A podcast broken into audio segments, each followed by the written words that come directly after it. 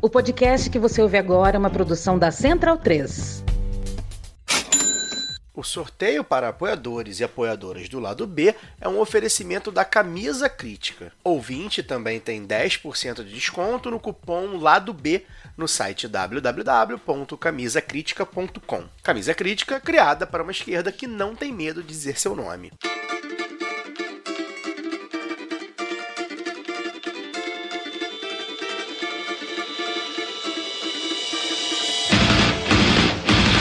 Ouvintes da Central 3. Sejam bem-vindos. Eu sou Fernanda Castro e esse é o seu Lado B Notícias, o podcast de notícias do lado B do Rio, com temas que precisam de uma atenção maior de forma mais objetiva.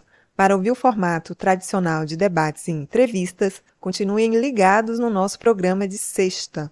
No episódio dessa semana, o trabalho escravo contemporâneo no Brasil e Giovana Zucato, na sua coluna, fala sobre o 8M na América Latina.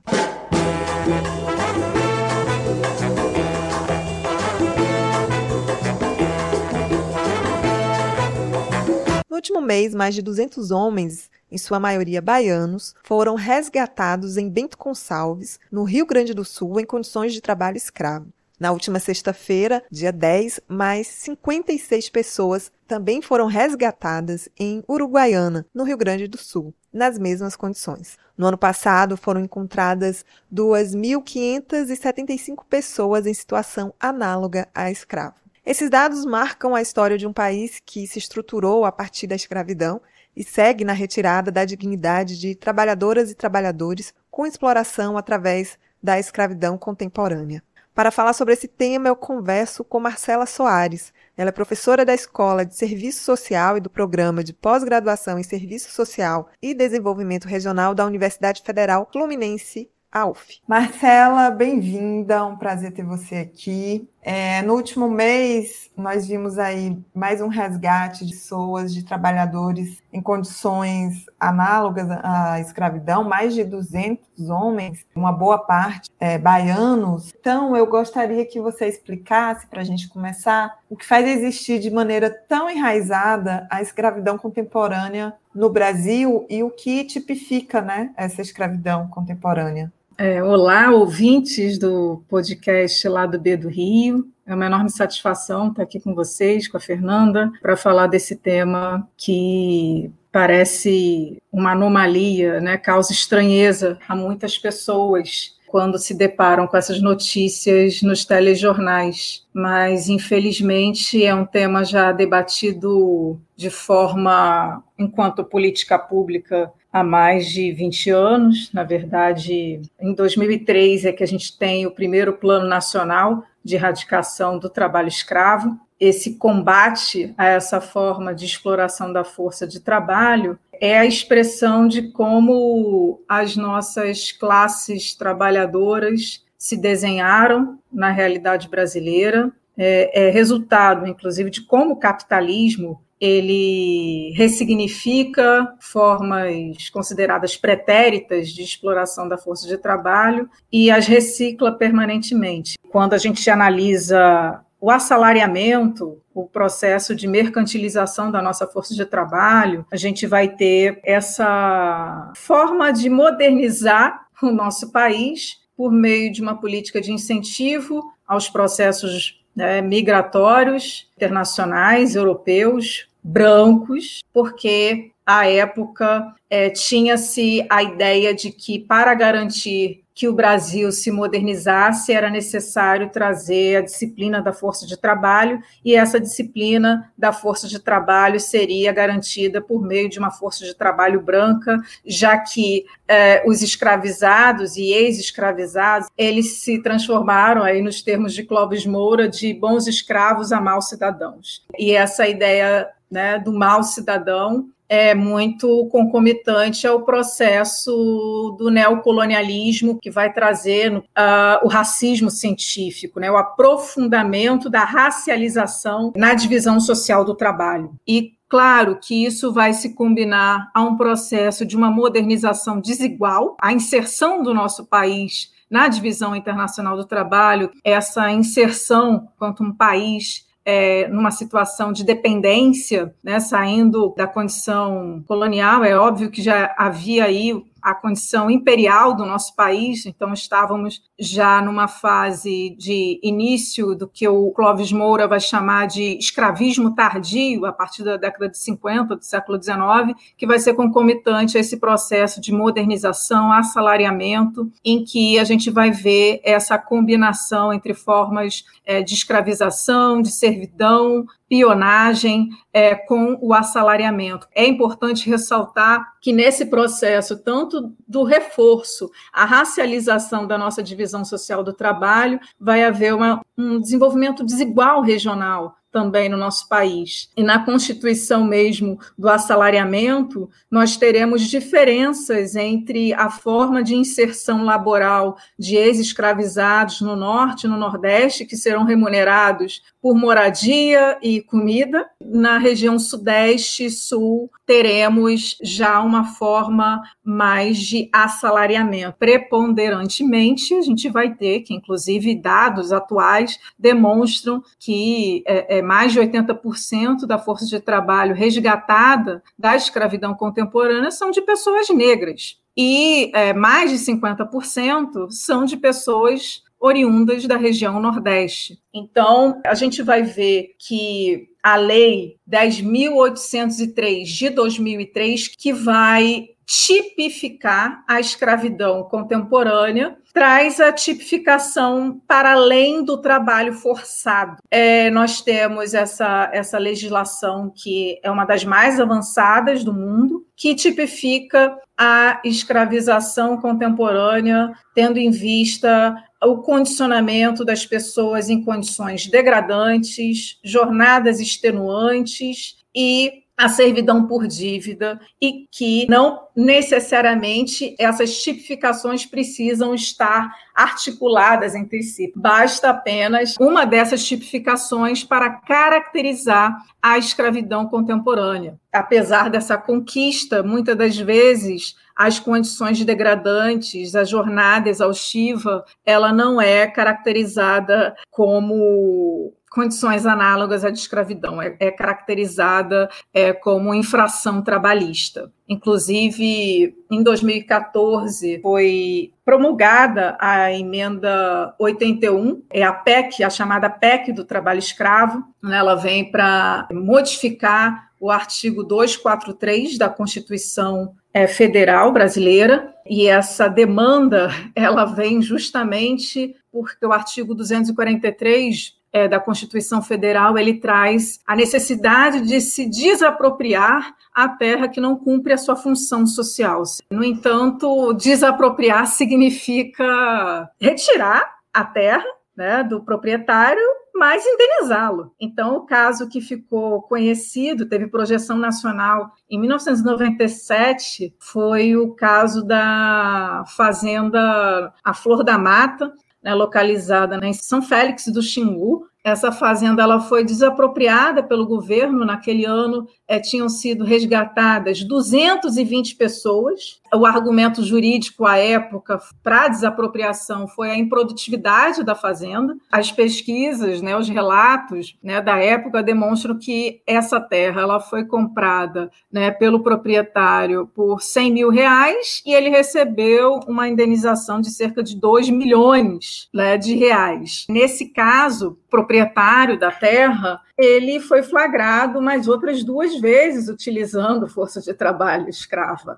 Vou trazer essa pergunta, que é uma pergunta que o querido Fagner Torres enviou, e eu acho que dialoga muito com o que você está falando, que é a questão do golpe em 2016, e aí surgiu o fim da lista do trabalho escravo, e aí eu vou uhum. acrescentar a questão do quanto é, o último governo retirou investimentos nessa área, inclusive teve falas horrorosas durante o seu governo defendendo esse coisa no país. Então, até que ponto essa lista, essa falta de investimento, deixa esse empresariado que você está aí falando sobre ele à vontade para se comportar como senhor de engenho? É, desde o golpe jurídico parlamentar, a gente tem uma, uma série de retrocessos, né? E a gente não pode esquecer é, da aprovação da lei que traz a terceirização irrestrita. A contra-reforma, né, é, como que houve um retrocesso brutal né, ainda que né, tenha sido preservado o, o artigo 455 né, na CLT, né, de responsabilização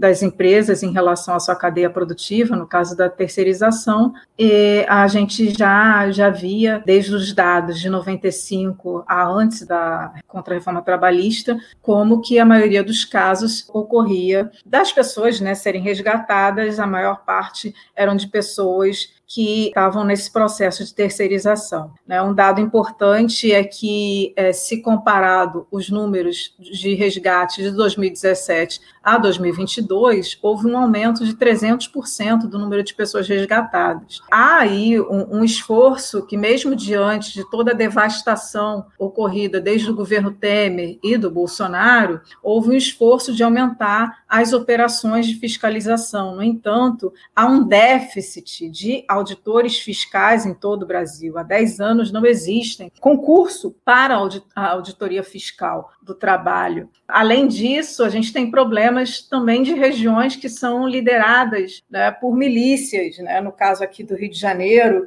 é, isso a gente vê muito frequentemente, que recebem-se denúncias mas as denúncias elas não podem ser auferidas porque são regiões de risco. Né? A gente não pode esquecer é, do caso da chacina de Unai, foi em 2004. Plantadores, né, os reis lá da plantação de feijão, os irmãos, irmãos Manduca, né, que assassinaram auditores fiscais e o um motorista num processo de fiscalização numa das fazendas. Né? E não à toa que esse dia, o 28 de janeiro, tornou-se o Dia Nacional de Erradicação ao Trabalho Escravo. Há aí um, um perfil que a gente vê né, conforme o histórico, tanto da nossa formação social, das nossas classes sociais, em que as nossas burguesias já exprimem né, em seu cotidiano um padrão fascistizante, principalmente diante é, da força de trabalho braçal, negra, nordestina, e como que esse perfil fascistizante ele saiu do esgoto e que traz ali, inclusive, o discurso daquele vereador de Caxias do Sul, destilando ódio né, em relação aos nordestinos, negros, né, especificamente aí aos baianos. E a nota que foi né, escrita também vai explicitar esse perfil elitista, esse perfil que não, não aceita qualquer política de assistência social, porque a, a nota que foi é, apresentada pelo, pelo Centro da Indústria, Comércio e Serviços de Bento Gonçalves, ela declarou a culpa do Bolsa Família, que é uma política assistencial de extrema importância que retirou milhares da miséria, ainda que a gente tenha que reconhecer que é uma política de alívio da, da miséria. E que também não impede, inclusive tem várias pesquisas que vão demonstrar que diversos trabalhadores resgatados da escravidão eram de famílias beneficiadas pelo Bolsa Família. E era bem nesse, nesse tópico que eu queria entrar, porque aí nas, nas falas você falou de alguns instrumentos que nós temos, você também deixa claro a questão estruturante dessa realidade. Assim, o que é possível para que a gente acabe com isso? Porque só essas políticas atuais demonstram que não. Então, quais caminhos você acha que tem que construir para definitivamente é, acabar com isso? Olha, a gente tem vários instrumentos, né? A lista suja, é, que é um instrumento que é o cadastro dos empregadores e empregadoras que utilizaram é, trabalho escravo e que, a partir disso, é, essas pessoas são proibidas de receber financiamento para a sua produção. A gente tem a, o Grupo Móvel Especial de Fiscalização. Dentro do Pacto Nacional de Erradicação né, do Trabalho Escravo, a gente tem medidas, inclusive, para romper o chamado ciclo da escravidão contemporânea, porque a gente tem vários casos, inclusive, de pessoas que são resgatadas por mais de duas, três vezes. É muito interessante, porque interessante triste e trágico, na verdade, porque essas pessoas muitas das vezes elas sabem que estão ali correndo risco, mas às vezes preferem estar naquela situação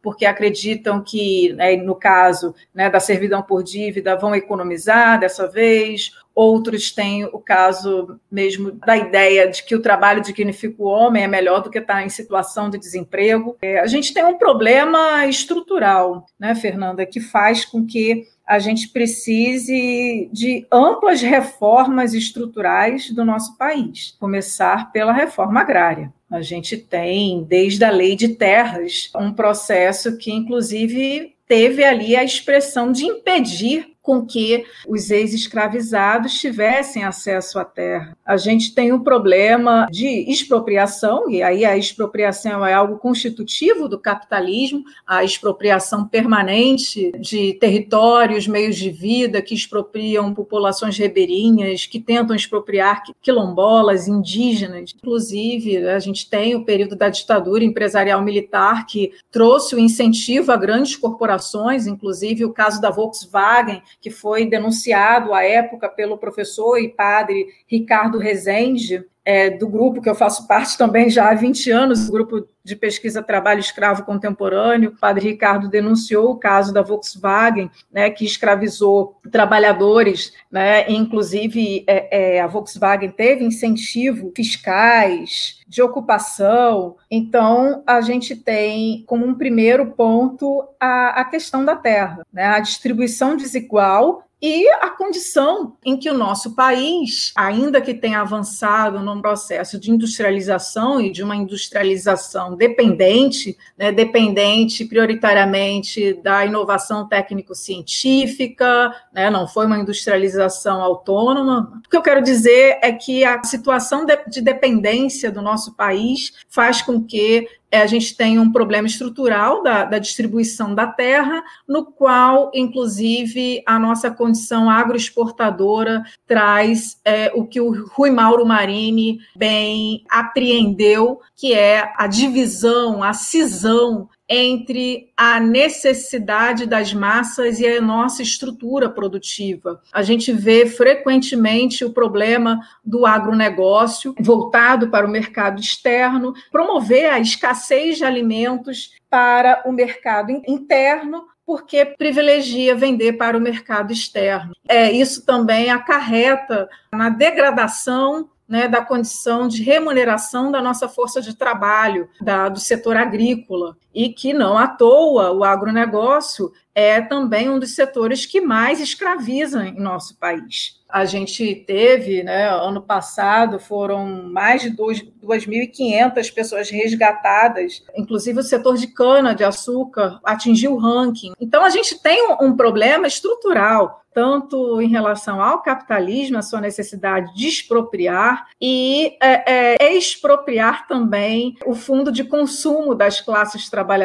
né, que o Rui Mauro Marini designou como uma superexploração né, da força de trabalho. E essa expropriação do fundo de consumo, né, que seria aquela parte necessária e vital para remunerar, para garantir a reprodução dessa força de trabalho, é, é somada com a violação do fundo de vida dessas pessoas. Então, essas pessoas, nas jornadas exaustivas, condições degradantes, elas não tinham condições adequadas de descanso. A condição da superexploração é algo estrutural, é algo sistemático da força de trabalho nacional. É só a gente comparar o valor médio da remuneração da força de trabalho brasileira com vínculo formal, que é uma base de 2.400, e o salário mínimo necessário estipulado pelo DIEESE, né, na pensão da garantia dos direitos constitucionais a dignidade laboral né, para a remuneração de um trabalhador e sua família, com quatro componentes, é de 6.500. Então, assim, como medidas imediatas, eu vejo que a reforma agrária é o ponto de partida. Você tem um livro sobre esse tema, né? Que é Escravidão, Sim. Independência, Opressão e Superexploração da Força de Trabalho Brasileiro. Sim. Eu queria que você deixasse aí como as pessoas podem adquirir para continuar conhecendo sobre essa sua pesquisa e te agradecer por ter topado conversar com a gente. É claro que precisávamos de mais tempo. Espero que você possa voltar aqui para a gente falar mais sobre isso. O meu livro foi lançado ano passado e o meu livro dá um panorama tanto do porquê da existência dessa forma né, é, de exploração da força de trabalho e também é, como a gente pode pensar em alternativas, né, que é o último capítulo. O meu livro ele foi publicado pela editora Lutas Anticapital. Pode ser adquirido no site da editora, tanto de forma gratuita, em formato PDF, como né, a forma física está disponível lá no site. Eu que agradeço, Fernanda. Um abraço a todas, todos e todes.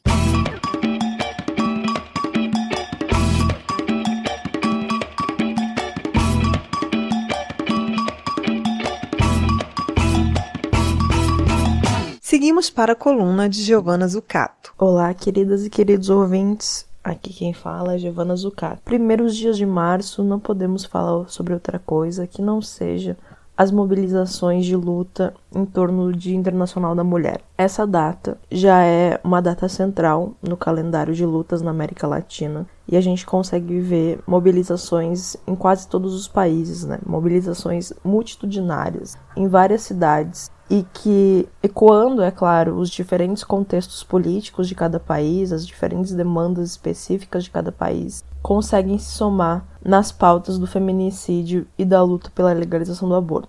Na América Latina, a gente tem diversos países que proíbem o aborto em qualquer circunstância: Nicarágua, El Salvador e Honduras, além de República Dominicana e Haiti.